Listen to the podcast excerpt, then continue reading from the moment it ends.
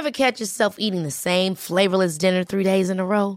Dreaming of something better? Well, HelloFresh is your guilt-free dream come true, baby. It's me, Kiki Palmer. Let's wake up those taste buds with hot, juicy pecan-crusted chicken or garlic butter shrimp scampi. Mm. Hello Fresh. Stop dreaming of all the delicious possibilities and dig in at HelloFresh.com. Let's get this dinner party started.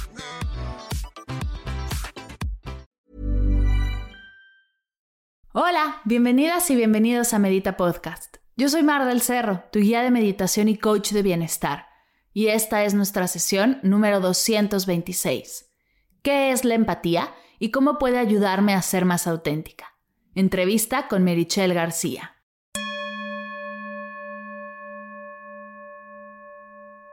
Hola meditadoras y meditadores, bienvenidas a Medita Podcast, el espacio donde hablamos de meditación, bienestar, compartimos herramientas para nuestro desarrollo y crecimiento físico, mental, emocional y espiritual. Estoy muy agradecida y honrada de que estés aquí. Es un verdadero honor que me dejes llegar a tus oídos cada martes con una nueva sesión. El día de hoy te tengo una entrevista tan linda que más que un podcast es un regalo. He tenido el placer de charlar con Merichel García acerca de la empatía, como una hermosa herramienta de conexión. Antes de pasar a la entrevista, quiero invitarte, si todavía no lo tienes, a descargar tu diario de gratitud, esta hermosa herramienta que he creado para ayudarte a hacer tiempo para ti y enseñarte lo fácil que es, mientras sientes todos los beneficios de la gratitud. ¿Cuáles son sus beneficios? La gratitud estimula una parte de tu cerebro asociada con neurotransmisores de dopamina, responsables de crear nuevos caminos de aprendizaje. Tener un diario de gratitud te ayuda a dormir mejor, reduce el dolor físico, te da un mayor sentimiento de bienestar, mejora tu habilidad para manejar el cambio. Las personas que practican la gratitud activan su hipotálamo en tiempo real, el hipotálamo es una pequeña parte de tu cerebro que influye directamente en el sueño, la alimentación y el manejo de estrés. Y estos son solo unos pocos de los beneficios de la práctica de gratitud, que es maravillosa, además de que es gratuita. Si quieres una forma fácil y divertida para comenzar a practicarla, descarga tu diario en mardelcerro.com diagonal diario o en las notas de la sesión. Ahí encontrarás toda la información. Y ahora sí, hablemos de nuestra invitada de hoy. Merichelle es experta en empatía, escritora y coach, autora de los libros El arte de la empatía, Aprende del poder de tu sensibilidad y su último libro que es para peques, En tus zapatos, un cuento infantil para que los primeros lectores aprendan empatía. Merichel enseña empatía y realiza procesos personales de autoconocimiento a través del coaching para ser auténticos y vivir felices. Es una hermosa mujer con una forma muy particular de ver a la empatía, que en lo personal me ha enseñado muchísimo y estoy segura que a ti también te va a enseñar cosas maravillosas. Sin más, te dejo con nuestra charla. Espero que la disfrutes.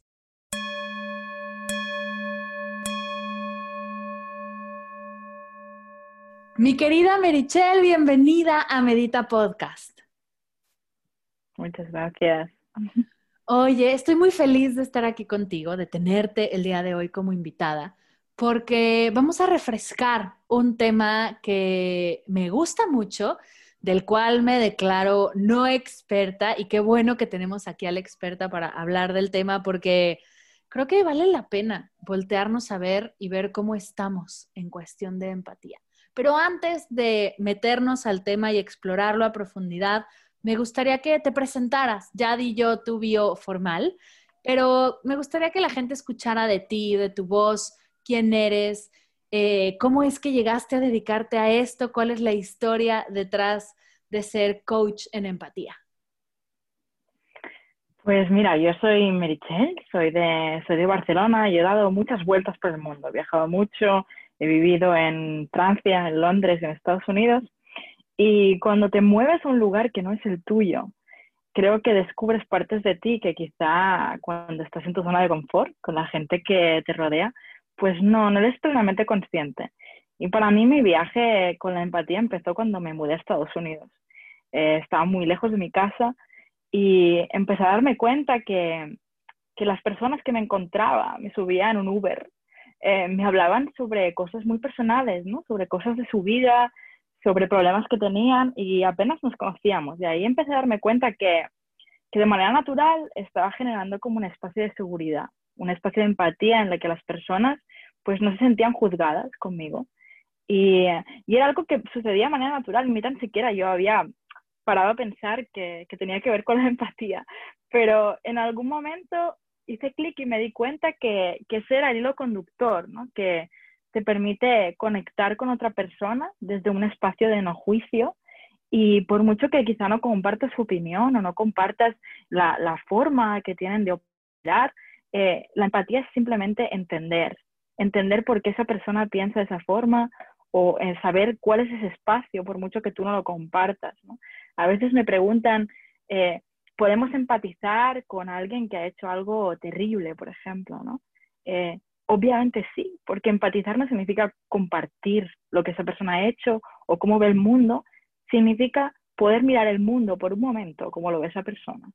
Entonces, para mí eso, es algo importante, ¿no? Que, que, me di cuenta en ese momento y que me ha acompañado desde, desde, que, desde que fui consciente de ello y poder enseñar eso pues a otras personas, ¿no? Yo soy coach y, soy experta en empatía y me dedico también a escribir libros, ¿no? Sobre, sobre este tema porque es algo que, que creo que tenemos muchos mitos, muchas cosas, ¿no? De, de, lo que es la empatía, pero realmente es lo que nos conecta como personas y eso aplica a todo, eso aplica a nuestras relaciones personales, laborales, a la autoempatía con nosotros mismos, a cómo hacemos networking, cómo vendemos algo, cómo hacemos entrevistas de trabajo, ¿no?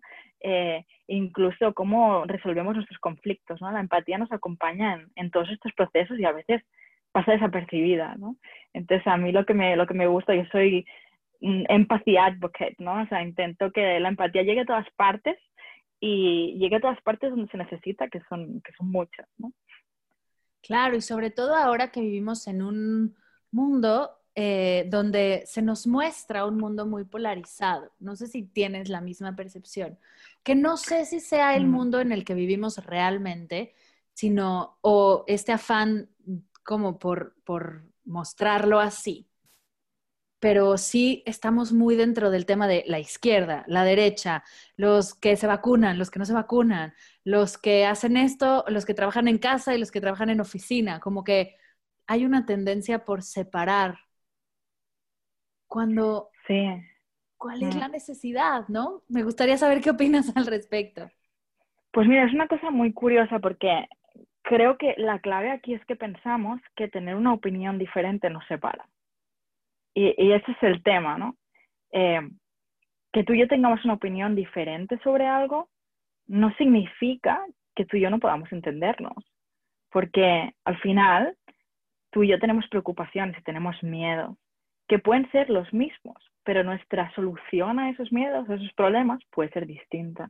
Y ahí es cuando vienen las opiniones. Si hablamos de lo que realmente es importante, las opiniones dan lo mismo. Porque es eso, podemos estar discutiendo si vamos a un restaurante japonés o vamos a un restaurante italiano. Pero si empezamos a hablar de cómo me sienta a mí la comida, por ejemplo, o qué es importante para mí cuando como, o cómo tiene que ser el espacio. A lo mejor yo no quiero ir a un restaurante japonés porque tengo que sentarme eh, en un taburete y mi espalda sufre. Y en realidad lo que estoy luchando contigo es si es un japonés o es un italiano. ¿no? Cuando hablamos de realmente las necesidades, de lo que realmente importa, las opiniones dejan de tener importancia real porque hay algo mucho más profundo que sí que compartimos. Podemos compartir o entender qué le sucede a esa persona, más allá de la solución que estamos buscando al problema, ¿no? Entender la necesidad es el origen de todo eso. ¿Y cómo le hacemos para tener estas conversaciones más profundas? Porque en el día a día siento que sí nos quedamos como en la plática, como muy por encima de qué quieres comer, cómo te sientes, y la respuesta siempre es bien, gracias, y ya, no, no hay más. ¿Y cómo le hacemos para llevar nuestras relaciones a conversaciones donde realmente hablemos de cómo nos sentimos, de nuestras necesidades. ¿Cómo le hacemos para empezar? Pues mira, lo primero es escuchar no solo con las orejas. Porque es, esto es algo, ¿no? A veces quedas con alguien para tomar un café y tú estás pensando que tienes que ir al supermercado a comprar, estás haciendo tu lista de lo que vas a hacer, ¿no? Y estás en la cabeza en otro espacio que no es en el que estás en el lugar. Entonces, hay que estar presentes, porque si escuchamos, no solo con, las orejas, lo que dice esa persona, sino también lo que no dice, ¿no? Cómo está su tono de voz, sus gestos, su cara. Ahí podemos hacer preguntas que tengan sentido. Muchas veces hacemos preguntas estándar, vamos con nuestra lista de preguntas automáticas, ¿no? Que no tienen ningún sentido para esa persona y para esa situación. En cambio, si, si yo realmente estoy escuchando lo que tú estás diciendo y estoy viendo tu cuerpo, ¿no? yo puedo decirte, oye Mar, hoy te noto, te noto algo tensa. ¿Qué sucede? Hacer preguntas abiertas. Muchas veces queremos tanto traspasar lo que nosotros estamos pensando que nos dedicamos a opinar todo el rato. Pero te pongo un ejemplo, ¿no? imagínate que te han robado la cartera. Y tú y vamos a tomar un café y me dices, guau, me han robado la cartera, estoy súper rayada, ¿no? Me pasa esto, tal, ¿no? Si yo no te pregunto qué es lo que realmente te preocupa de eso, yo puedo pensar que es porque llevas dinero en el bolso, por ejemplo. Pero a lo mejor tú estás preocupada porque había una foto de tu abuela en la cartera que no vas a recuperar. Entonces, si yo no te pregunto, me estoy haciendo una visión de lo que es para ti eso sin tener ninguna información real de lo que ha sucedido. Lo único que sé es que te han robado la cartera, pero no sé qué hay allí para ti. Entonces, tenemos que tener curiosidad, querer saber y pensar que no sabemos nada, porque muchas veces pensamos que conocemos a las personas, ¿no? Como si fuéramos muebles, ¿sabes? Que tu pareja, llevas cinco años con tu pareja y tu pareja no es la, no es la misma persona que era el primer día. Han cambiado sus gustos. A lo mejor hay otras cosas que le motivan. Quizá ha evolucionado hacia una dirección que tú ni te has dado cuenta porque no te has parado a curiosear, a preguntar, oye, ¿cómo es que ahora pintas? Y a lo mejor tienes unas respuestas que te, te alucinan, porque realmente estás suponiendo lo que esa persona está haciendo, el por qué, tú te estás montando una película en tu cabeza que puede que no tenga nada que ver con la realidad. Entonces, preguntar, hacer preguntas abiertas sin asumir información es el primer paso para empatizar con alguien, porque si no conoces bien la situación, estás empatizando con, un, con una situación mm, imaginaria que puede que no tenga nada que ver con lo que está pasando para esa persona. Oye, me encanta el tema. ¿Y cómo, cómo podemos abrirnos ante estas conversaciones más profundas, estas preguntas no como nuevas? Porque muchas veces, y esta es percepción mía, igual y, mm. estoy mal, pero creo que muchas veces no lo hacemos, sí por el día a día y por creer que estamos muy ocupados y todo lo que hay detrás de eso, pero también por el, miedo a, a compartir algo más como vulnerable de nosotros o escuchar algo que no te va a gustar, ¿no? De tu pareja, de algún familiar. ¿Cómo pasamos esta como barrera y soltamos ese miedo? Es una cosa muy curiosa. Em, ¿Te pasado alguna vez que, que hay, hay, un amigo a quien le cuentas las cosas más oscuras, o sea, como, como más difíciles eh, que a lo mejor con otro amigo no le contarías, ¿no? Ah, pero con esa persona hay algo que pasa cuando estás con esa persona que el miedo se va y hay como una confianza profunda. Para mí ese amigo en el que tú compartes tus partes oscuras está generando un espacio de seguridad para ti. O sea, es como si tuviera unos algodones en los que tú pudieras apoyar tu corazón en ese momento y esa persona estuviera sosteniendo ese espacio, ¿no? tenemos que crear ese espacio primero. O sea, no, no podemos soltar nuestro corazón y a lo mejor lo que hay es un, es un metal frío, ¿no? Entonces, no se trata de simplemente decir, bueno, va, voy a ser vulnerable, ¿no? voy a contar mis cosas, ¿no? Y me voy a abrir. No, o sea, primero hay que generar ese espacio, porque si no, eso duele. Entonces, nosotros ya somos plenamente conscientes, quizá no con la cabeza, pero sí con el cuerpo y con el corazón. Lo sabemos, hay con personas con quien eso pasa naturalmente.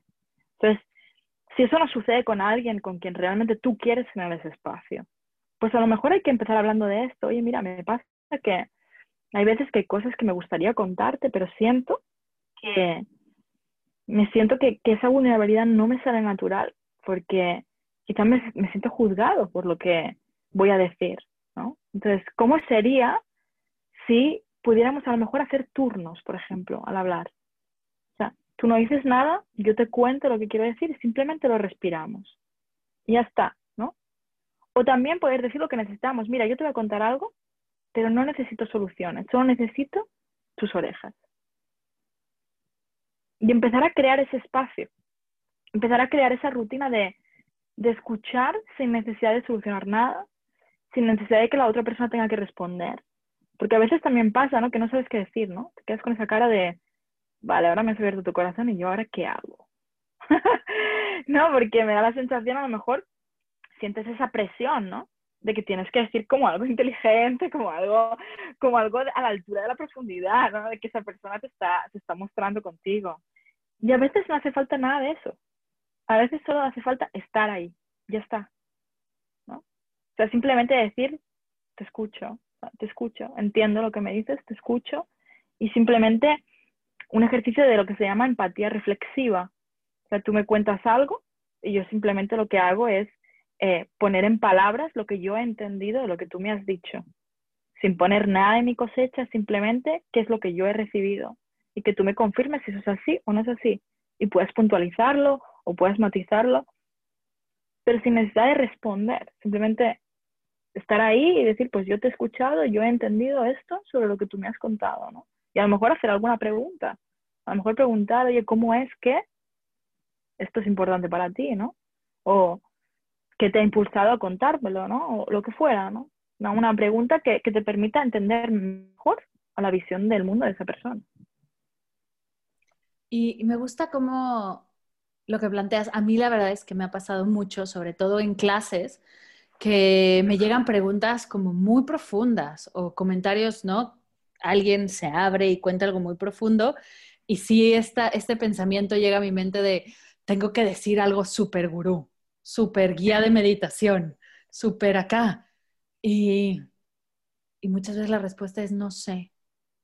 Y entonces también un poco como tener esa, no sé cuál sea la, cualidad, pero ese punto de decir, estás pasando mis límites, no tengo ni idea, pero no sé, en una de esas lo escribo en mi agenda y te ayudo a, a, investigarlo o te puedo guiar hacia una persona especialista en el tema, ¿no? Como tener igual también algunos recursos para los momentos en los que no tengas ni idea, poder responder de una manera amorosa, porque no me imagino, algo, o sea, si alguien se está abriendo así y quedarte en completo silencio y shock, tampoco está lindo, no es tampoco nada empático. Claro, el tema es que vamos muy rápido a pensar que si alguien comparte un problema, una preocupación, un miedo con nosotros, cogemos la responsabilidad de solucionar. Y ahí, para mí hay un fallo. Yo, creo fervientemente en uno de los pilares del coaching, que es que la persona que tú tienes delante eh, es la persona experta en su vida y en sí mismo. Yo nunca voy a conocerte tanto como tú te conoces a ti, nunca. Por más profesional del coaching y terapias que he podido estudiar, yo no soy tú. Y eso es maravilloso también. Entonces, mi labor cuando hago sesiones con personas, mi labor es que la persona que tengo delante se conozca más y mejor. Porque la única persona que puede ayudarse es ella misma. Mi labor simplemente es hondar en ese camino. ¿Qué hay allí para ti? Hacer preguntas de curiosidad para que esa persona diga, pues esto no me lo he planteado antes. ¿Ok? Pues a lo mejor aquí hay un camino a explorar, ¿no? Pero yo nunca voy a tener soluciones para ti porque yo soy experta en soluciones para mí y tú eres experta en soluciones para ti. Entonces, mi trabajo no es ese, pero como amigos, como personas que tenemos relaciones con otras personas, nuestro trabajo tampoco es ese. Porque tú puedes decir, mira, yo lo haría así, y a lo mejor esa persona a partir de ahí tiene una idea o lo que fuera, ¿no? Pero pasamos tan rápido a querer solucionar, es como si tuviéramos una patata caliente, ¿no? Que queremos devolver. Entonces, estar cómodos con esa patata, tranquilo, o sea, sostener la patata entre los dos, nadie se va a quemar, estamos tranquilos, la patata no es tuya, el, problema es de otro, ¿no? Entonces, Simplemente decir, oye, yo veo la patata, entiendo lo que me estás hablando, ¿cómo crees que quieres gestionar esto? Entonces, que, e, esta, este, este rápido recorrido que hacemos a querer solucionar es porque nos molesta. Hay, hay una molestia con eso. Entonces, como no nos sentimos bien con eso, intentamos sacar ese problema o sacar esa conversación de nosotros apretando una solución para afuera. Pero eso no ayuda a la persona que tienes delante. Quizá te ayuda a ti, de que te has sacado esa conversación de encima, te has sacado ese problema de encima, pero es porque en un primer momento lo has hecho tuyo. Eso no es tuyo. Entonces, claro, tu, tu, mm, tu labor ahí es simplemente estar. Es porque nos vamos tan fácil al hacer. Em, seguro tú eres experta en meditación y es totalmente tu campo, ¿no? Pero tiene mucho que ver con eso también. Cuando nosotros estamos meditando, ¿qué nos pasa por la cabeza? Nos pasan miles de cosas. Miles de cosas. Y hay que aprender a dejarlas pasar. O sea, van a existir, hay que, hay que ser conscientes que no podemos dejar de pensar. Eso va a suceder. Es como funciona la mente, es una herramienta que se dedica a eso. Eh, no puedes pedirle a una agujeradora de pared que no haga agujeros, pues la mente piensa cosas y es lo que le toca hacer, ¿sí? Ah, pero sí que puedes decidir qué hacer con esos pensamientos. Pues es lo mismo, ¿no? Cuando alguien te cuenta algo que te es incómodo, que tú te notas que estás ya entrando en solucionar, en decir, oye, pues deberías hacer esto, pues deberías hacer lo otro. No, o sea, estate tranquilo con, con esa incomodidad. O sea, observa y di, uy, esto me está haciendo incómodo, ¿no? ¿Por qué? Me lo está haciendo mío. ¿Es este problema es mío? No. He escuchado lo que dice esa persona. ¿Cuál es mi responsabilidad? ¿Qué responsabilidad quiero tener? ¿Quiero ayudar a esa persona a que entienda mejor cómo es esa patata caliente? Pues a lo mejor hacer preguntas que tú desde fuera tienes una visión que puedes hacer, porque a lo mejor son preguntas que esa persona no se ha planteado, porque está dentro del problema, ¿no? Entonces, yo creo que es mucho más valioso escuchar e intentar entender que ir a solucionar porque es eso, tú no eres la otra persona y lo que tú puedas decir para solucionar, más bien te va a solucionar a ti, como si fueras tú que estuvieras allí, pero no estás en el espacio con esa persona. Y la empatía es estar en el mismo espacio que esa persona sin querer tocar nada. Es como si te invitaran a casa de otro. No puedes ir ahí a ordenarle el comedor, no puedes ir ahí a fregar el suelo. O sea, tú te tienes que sentar en el sofá y a lo mejor esa persona te dice, oye, ¿tú quieres algo de beber? Y tú puedes decir si quieres té, si quieres café, pero no vas a ir a la cocina a hacerte tú y prepararte tus cosas, ¿no? Pues esto es lo mismo, las conversaciones también es así, tú eres un invitado en la casa de alguien, entonces tienes que preguntar. Qué bonito, me encanta, me encanta cómo lo, lo bajas a este ejemplo tan sencillo, porque sí, a veces entras, ¿no? A un espacio, a una conversación, a una casa, y lo primero que piensa tu mente son 700 cosas que podrías hacer cuando te invitaron a estar. Y qué bonita diferencia, eh, qué bonita forma de ponerlo. Me encanta. Dentro de tu página conectas la empatía con la autenticidad. ¿Cómo es que estas dos se conectan? Ever catch yourself eating the same flavorless dinner three days in a row? Dreaming of something better? Well, HelloFresh is your guilt-free dream come true, baby. It's me, Kiki Palmer. Let's wake up those taste buds with hot, juicy pecan-crusted chicken or garlic butter shrimp scampi. Mm. Hello Fresh. Stop dreaming of all the delicious possibilities and dig in at HelloFresh.com. Let's get this dinner party started.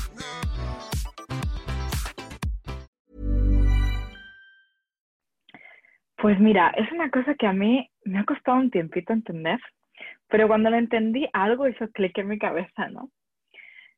Para mí, ser auténtico es ser tú mismo.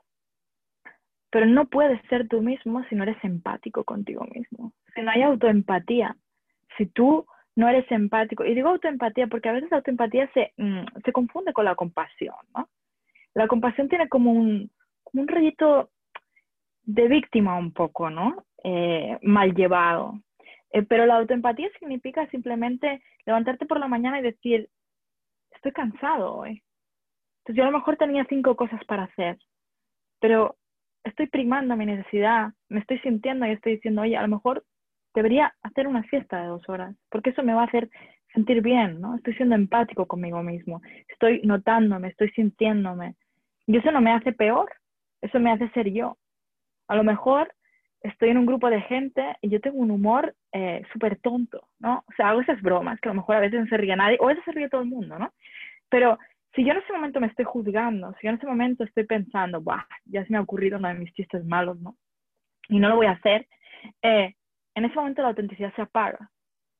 Pero si yo soy empática conmigo misma y digo, no, pues, y estas son mis bromas, o sea, ¿qué pasa si la gente no se ríe? Pues no pasa nada, porque es mi humor, ¿no? Y, y, si entras en el humor, bien, y si no, pues también, ¿no? Entonces, la autenticidad va ligada a esta autoempatía, porque muchas veces vamos poniendo autocensura, ¿no? Vamos poniendo esa censura que nos impide sacar el ser que llevamos dentro, que realmente nada se siente mejor que ser uno mismo. Y da igual si eres el raro del grupo. Yo creo que la mayoría de, de nosotros nos pasamos como la adolescencia intentando formar parte del grupo y luego de adultos intentamos salir del grupo, ¿no? Entonces, eh, para buscar esa autenticidad, para buscar ese, ese pertenecer, pero pertenecer de forma auténtica, porque no hay nada peor que pertenecer a un grupo en el que tú estás haciendo un papel que no es el tuyo, en el que tú estás siendo una persona que no eres tú, es un personaje, ¿no? Es muy cansado eso, es agotador mentalmente, físicamente, ser una persona que tú no eres. Buah, yo, yo te digo, yo solía hacer eso para, para poder, o sea, para, para sentirme bien conmigo, ¿no? Porque yo pensaba, bueno, si eres tú, no vas a ser tan simpática, no vas a ser tan capaz, no vas a ser tan, ¿no? Eh, hay todo ese pensamiento de faltante, ¿no? A mí me faltan cosas, como yo soy, no está bien. Pero cuando coges esta empatía que fácilmente tenemos para los demás y nos cuesta tanto tener para nosotros, una vez tenemos esa autoempatía, la autenticidad sale sola.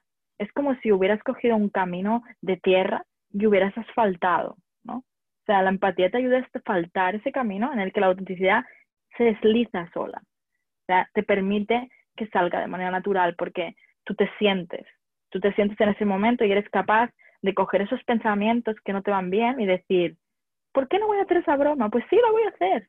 O sea, no la hago para que la gente se ría, la hago porque esto forma parte de mi personalidad. Y si la gente se ríe, maravilloso. Y si no se ríen, pues me he reído yo porque a mí me hace gracia, ¿no? Y está bien, ¿no?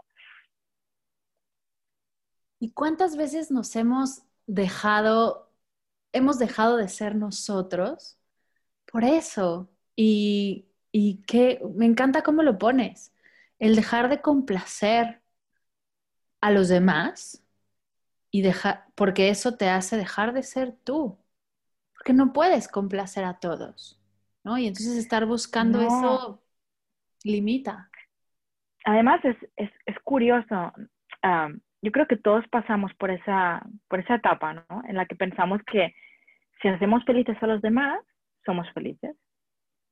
Y en parte, lo feo del tema es que la parte, hay una parte que es cierta, ¿no? O sea, si tú te rodeas de gente que está feliz, pues bueno, parece que la felicidad está fluyendo.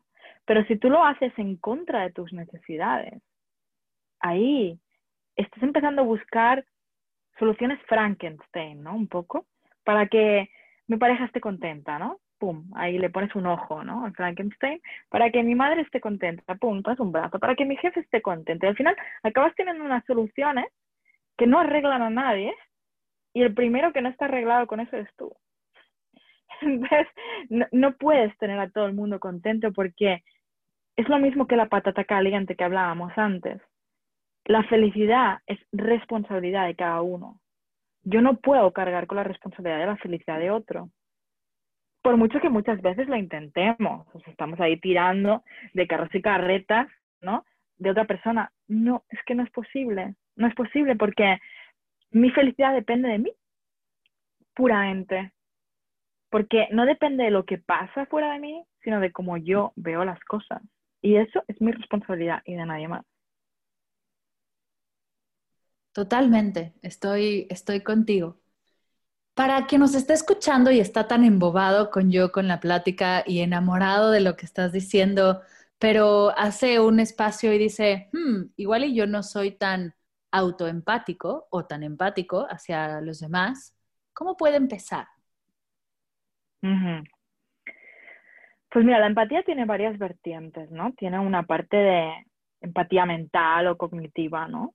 Em, por ejemplo, leer nos ayuda a ser empáticos nos ponemos en un personaje que está fuera de nuestra realidad y somos capaces de entrar en esa historia, de ponernos en su lugar, ¿vale?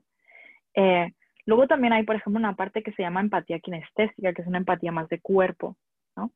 Eh, un fenómeno, por ejemplo, brutal que pasó en el confinamiento fue la canción Jerusalema, que todo el mundo se puso a bailarla, ¿no? Eso es un ejemplo claro de empatía kinestésica. Cuando alguien bosteza, por ejemplo, es algo natural porque se nos engancha. Entonces, eh, la parte corporal es algo importante. Podemos también em, observarnos, por ejemplo, observarnos delante del espejo, ¿no? Y intentar ver qué nos, qué nos sucede, qué está pasando ahí en el cuerpo, ¿no? Tengo las mandíbulas apretadas, poner conciencia. Eso tiene algo mucho que ver también con la meditación, o sea, cómo poner conciencia en nosotros mismos, en nuestros pensamientos en ponernos en el lugar de los demás, pero ponernos también en nuestro propio lugar. Y una cosa que siempre digo a, mis clientes ¿no? de, de coaching, les digo, cuéntate la historia, cuéntate la historia que te estás contando en la cabeza, cuéntatela como si fuera un cuento, escríbetelo. Escríbete la situación que estás pasando ahora mismo como si no fueras tú, como si se lo estuvieras contando a alguien. Y muchas veces cuando nos contamos la propia historia nosotros mismos nos damos cuenta que que realmente quizá las cosas no son exactamente como nos estábamos contando. Porque cuando se las tienes que contar a otro, ahí empiezas a tocar una realidad que saca todo el polvo, saca todo el polvo de esas cosas que nos estamos diciendo en la cabeza, pero en el momento que salen fuera es cuando se hacen reales. Por eso son tan sanadoras esos cafés con amigos en los que hay un espacio eh, de verdad, porque en realidad lo que necesitamos muchas veces es escucharnos en voz alta. Porque cuando tú hablas en voz alta con otra persona, ahí te estás dando cuenta de lo que estás pensando. Cuando se queda dentro de la cabeza, ahí se está montando un ecosistema eh, propio que no está saliendo. Entonces, autoempatizar con uno mismo significa pasar de este mundo que está dentro de nuestro cuerpo, pasarlo fuera para nosotros mismos. Y puede ser con ayuda de alguien, teniendo una conversación, puede ser escribiendo en un diario, puede ser eh, observando nuestro cuerpo. Puede ser simplemente pues bailando, ¿no? O buscando esa forma de decir, bueno, ¿cómo mi cuerpo se siente alegre? ¿Cómo mi cuerpo, ¿no? ¿Qué le gusta hacer? ¿Qué movimiento tiene? Porque no solo observar pensamiento, sino observar el cuerpo y observar el corazón, ¿cómo me siento yo? ¿No? Entonces, hacernos estas preguntas, ¿qué pienso? ¿Cómo me siento? ¿Qué necesita mi cuerpo? Porque hay sabiduría que existe en una parte que va más allá de la mente. Tu cuerpo te lleva a todas partes cada día. Tu cuerpo sabe qué necesita cuando te duele la espalda. Si tú se lo preguntas, tu cuerpo se va a mover. Se va a mover como necesita para que todo se ajuste.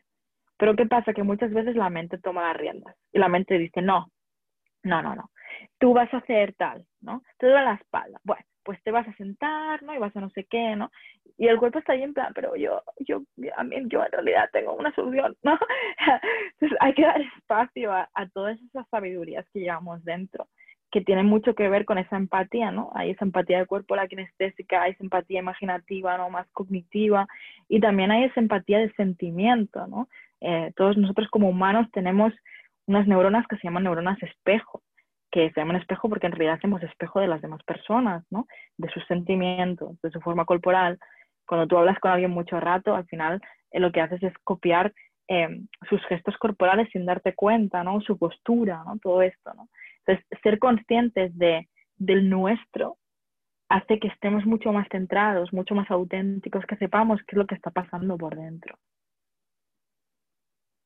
Wow, me, es que me encanta, me encanta, me encanta, me encanta, me encanta el tema. Y, y eso, empezar a escuchar a nuestro cuerpo, no solo en vez de la mente, sino además de la mente, al igual, a nuestras emociones Y, justo como decías, la práctica, la meditación es una gran herramienta, el escribir, el... me encanta la idea de ponerte frente a un espejo y observarte. También frente a tu pareja, ¿no? Estos experimentos que hacían de ponerte, de ponerse una persona frente a otra y simplemente observarse y dejar que esta incomodidad surja, pero luego se transforme y, dejar que las cosas pasen. Es muy, es muy fuerte, ¿eh? yo lo recomiendo a todo el mundo, mirarte a ti mismo fijamente al espejo. Vas a alucinar con eso, porque tú no te miras por dentro, pero cuando tú te miras a tus ojos, hay mucha gente que se lava la cara, se peina y no se mira, se mira solo el pelo o, ¿no? o, lo que estés haciendo con la cara, pero no a ti mismo. Y eso es porque tenemos miedo de ver lo que hay, porque no nos escuchamos, ¿no? O incluso, uh, mira, yo ahora estoy con, con, mi pareja, estamos haciendo un, un 21 días de psicomagia, ¿no? Y tenemos una planta y cada día uno de los dos nos llevamos donde está la planta y ponemos la planta delante nuestro y nos miramos a los ojos, ¿no? Y nos decimos, yo te escojo como pareja, ¿no? Lo hacemos cada día. Es una cosa que puede parecer súper tonta, ¿eh? Pero ves más allá de lo que hay en los ojos, ves como en el fondo, ¿no? Que muchas veces durante el día te olvidas. Hay que hacer la compra, hay que hacer la lavadora, estás ahí, ¿no? Con toda la rutina, con, con todo esto, ¿no? Eh, pero encontrar esos momentos para verse, para ver al otro, verlo más allá del cuerpo, ver lo que hay dentro, ¿no? Y los ojos, yo creo que son, son el espejo del alma, ¿no? Es como el ser, es como esa autenticidad, ver lo que hay detrás de ahí. Entonces, hacerlo contigo mismo en el espejo es un gran ejercicio y hacerlo con aquellos a los que quieres también lo es porque todos queremos ser vistos, todos queremos ser vistos. ¿no? Y muchas veces lo que estamos siendo es observados, juzgados, mirados, pero no, estamos siendo vistos. Entonces, coger el tiempo para, para mirar a otra persona, para realmente ver qué hay detrás, es un gran ejercicio de empatía que va más allá de las palabras, ¿no? Es esa empatía kinestésica, es esa empatía que, que traspasa. Y me acabas de dar la mejor idea para la meditación que viene, hacer una práctica de mirarnos al espejo, una meditación y ver y ver qué sale de estar presentes, respirando y viéndonos fijamente a los ojos, creo que puede ser una gran práctica que acompañe a esta, a esta sesión. Tengo una gran duda que no sé si te hayan hecho. ¿Cómo se ve una sesión de coaching de empatía? Porque, ah. o sea, entiendo el tema coaching no normal, no general, pero este twist hacia la empatía me da mucha curiosidad. Alguien que se inspira, porque estoy segura que vas a inspirar a mucha gente aquí en el podcast, y, mm, y, quiere acercarse a ti, a tu trabajo, a tu coaching, ¿cómo es una sesión? Pues mira, es una sesión en la que la idea principal es que el, el coachee, el cliente, la persona que yo tengo delante, se vea, se vea y vea aquello que tiene a su alrededor. Entonces, evidentemente cada persona viene por una situación o un problema distinto, ¿no? Nadie viene y te dice, no, yo tengo problemas de empatía, no, eso no sucede. Hay personas que tienen problemas, pues, de autoestima o quizá eh, están tristes o quieren hacer un cambio en su vida a nivel personal o a nivel profesional, ¿no? Pero cómo trabajar esto desde la empatía es a través de que esa persona sea capaz de verse a sí mismo con sus habilidades, con sus capacidades, asfaltar esa carretera, ¿no? Esa, esa carretera de tierra, asfaltarla para que la persona que hay detrás de todo eso pueda salir a la luz, ¿no? Entonces, ah, a veces es difícil explicar, ¿no? ¿Qué es lo que hace la empatía, ¿no? Pero en realidad para mí es verse a uno mismo con todas las capacidades, todas las habilidades y los recursos. Y mi trabajo simplemente es poner el foco, porque el camino cada uno tiene que andar ese camino solo, ¿no? Pero si alguien alumbra, tú puedes ver por qué camino quieres ir. Cuando no hay luz, muchas veces te tropiezas, te caes y no ves que a lo mejor tienes tres caminos posibles.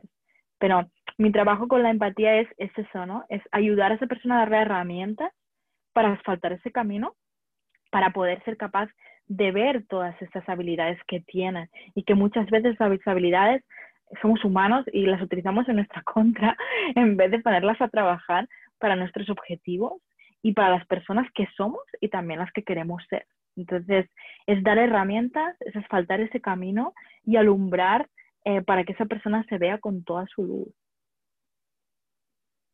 Qué bonita forma de describir al coaching, nunca la había escuchado y me encanta el darle luz a esos caminos que tú vas a seguir, pero yo te alumbro para que lo escojas. Igual en una de esas te paso algunas herramientas, te, comparto eh, ¿no? técnicas para hacer esa, esa pavimentación, esa asfaltada, pero lo tienes que hacer tú. Y eso, eso es hermoso. Antes de pasar al cierre, a las preguntas finales, eh, algo que se haya quedado en tu corazón que quieras compartir. Pues mira, si hay una cosa que, me, gustaría que, llegara, ¿no? Es que mm, la empatía no, no es un concepto, para mí es una forma de vivir y es una forma de vivir conectados, porque yo siempre digo que la empatía es el hilo invisible que nos conecta como personas. Y no podemos olvidar que somos humanos y que estamos eh, mm, cableados para conectar con otras personas y para conectar con nosotros mismos.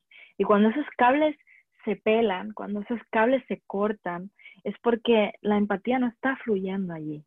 Entonces, quizá nunca te has planteado que lo que estaba sucediendo es que había que llenar ese tanque de empatía. Pero ahora que hemos hablado de todo esto, quizá hay situaciones que han hecho clic ¿no? en la cabeza de esos que nos escuchan y que puedan saber que la empatía es ese, es ese material que te permite asfaltar ese camino, ¿no? Y que a veces pasa desapercibido porque, bueno, quizá no es, no es el asfalto, quizá no es eh, el cemento, pero es eso que hace que todo se junte, hace que todo sea como ese pegamento que junta todas esas cosas y que, y que permite que tú puedas avanzar. ¿Todos podemos ser empáticos? En principio, todos estamos, eh, estamos cableados para, para, ser empáticos, ¿no? Sí que es verdad que hay algunas patologías psicológicas que son deficientes en empatía, ¿no? Estaríamos hablando, pues, de eh, tendencias narcisistas, por ejemplo, ¿no? Que el, el cableado neurológico es un poco distinto en este sentido, pero de manera general, más allá de patologías concretas que sí que son deficientes en empatía, todos tenemos la capacidad y la habilidad de ser empáticos, ¿no?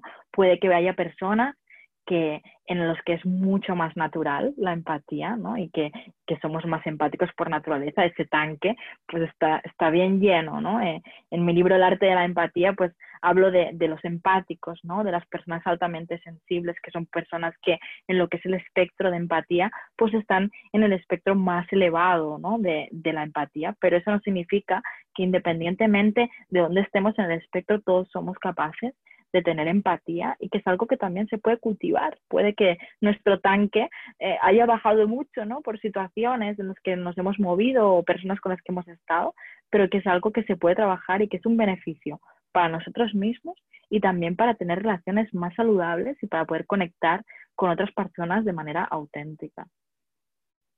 Me encanta, me encanta porque si hoy no te sientes tan empático o si crees que estás eh, si careces de, esa habilidad o de esa forma de, eh, hay formas de llenar el tanque, ¿no? Hay, hay, herramientas, hay personas como tú que nos pueden ayudar a llenar ese tanque, a regresar a esa forma de conectar de una manera auténtica y, y, soltar el creer que no, no, yo no soy empático y yo no nací empático y yo así voy a ser para siempre.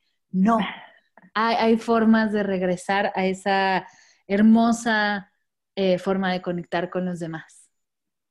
Me encanta. por supuesto. Oye, y ahora sí, las preguntas finales de Medita Podcast. Y la primera es, ¿qué estás leyendo que nos puedas recomendar? Pues mira, estoy leyendo, eh, ahora no tengo el nombre aquí, pero estoy leyendo un libro de medicina eh, china muy interesante, ah, que me encanta, porque habla de cosas que me han abierto todo un, todo un mundo para mí. O sea, de, de cómo el estómago está conectado con los ojos, cómo ah, hay partes de nuestro cuerpo que a veces las consideramos como si fueran, como si fueran cubitos, ¿no? En la que todo va separado y estoy aprendiendo muchísimo eh, de, cosas del día a día. Además te da tips. Eh, te pasaré el nombre exacto porque es medicina china, pero no me acuerdo exactamente el nombre. Y otro que me estoy leyendo, que esto sí que lo tengo aquí porque yo leo muchísimo, es eh, Hombres imprudentemente poéticos. Buenísimo este libro de Walter Hugo May, que es portugués. Yo tengo la traducción al catalán. Y este libro me está alucinando también.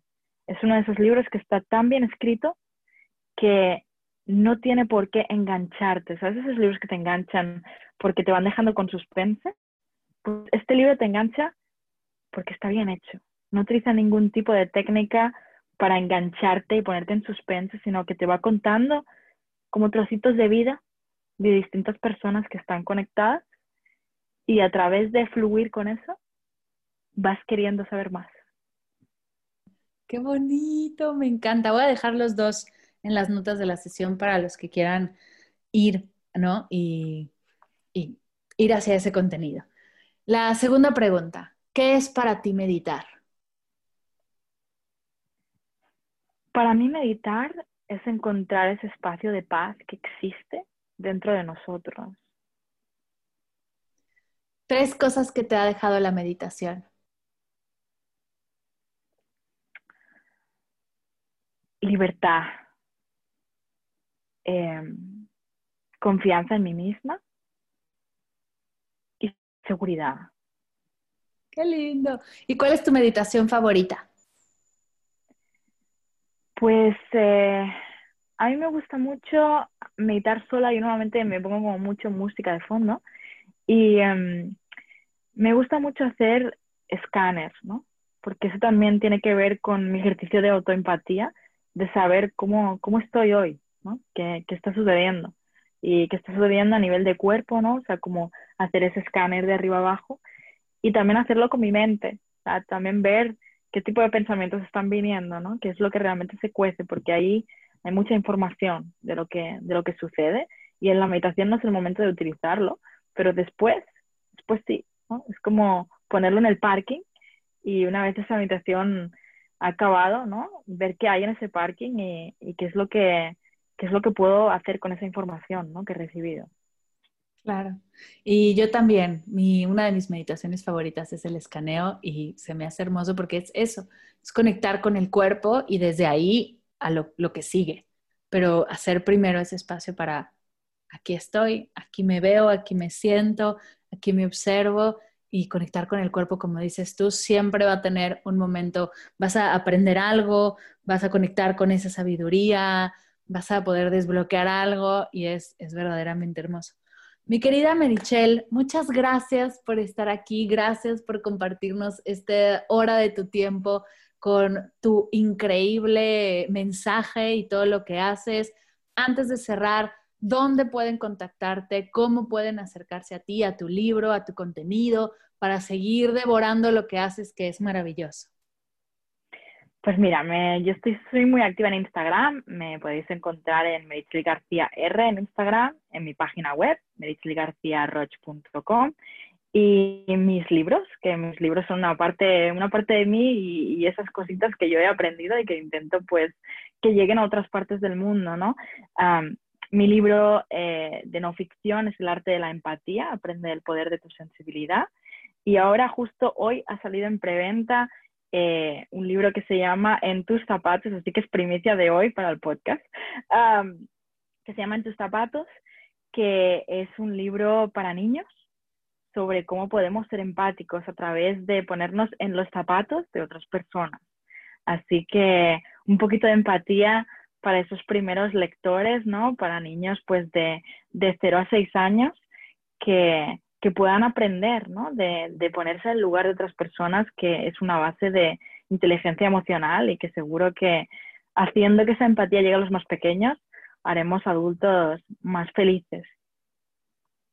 Totalmente. Y qué lindo que puedas llevar tu trabajo a los más pequeños. Yo soy fan de meditar con niños y de compartir con ellos la práctica y qué importante desde chiquitos aprender este tipo de cosas y tenerlo bien claro para, como dices, crecer de una manera más saludable y más apegado a quienes somos, ¿no? Dejando atrás el querer complacer a los demás, ¿no? Si desde chiquitos justo es donde adoptamos estas ideas que teníamos que complacer, que teníamos que estar hacia afuera, que si aprendemos justo lo que enseñas desde pequeños, bueno, tendremos una infancia y una adultez completamente distinta. Querida, muchas gracias por estar aquí, gracias por compartir. Gracias a ti por este espacio, muchas gracias.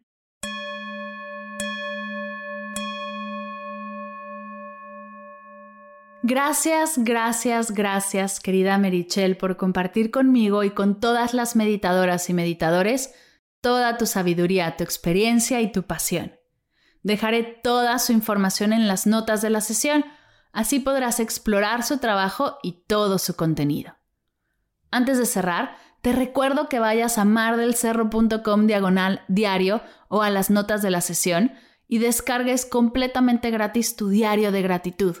Comienza a trabajar esta energía. Date permiso de sentir y disfrutar todos sus beneficios mientras aprendemos una forma sencilla y práctica para hacer tiempo para ti. Y recuerda que estoy para ti. Cualquier duda que tengas, si quieres recomendarnos a algún experto o si estás buscando alguna meditación específica y quieres proponerla, si tienes alguna pregunta o idea, te invito a conectar con la comunidad más allá del podcast. Estoy en arroba mar del cerro y arroba medita podcast en Instagram y en mi correo mar arroba mardelcerro.com. Me encantará leerte y poder apoyarte hasta el límite de mis capacidades.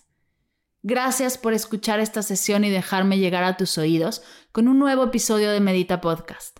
Gracias por cada vez que compartes el podcast, que lo recomiendas, que le das likes a nuestros posts, que te inscribes a las clases, cursos, talleres, este proyecto no sería nada sin tu escucha y tu participación. Muchas gracias siempre. Gracias por escuchar Medita Podcast para cursos de meditación en línea, descargar tu diario de gratitud completamente gratis, escuchar esta y todas las sesiones de Medita Podcast y saber todo acerca del proyecto, te invito a visitar mardelcerro.com.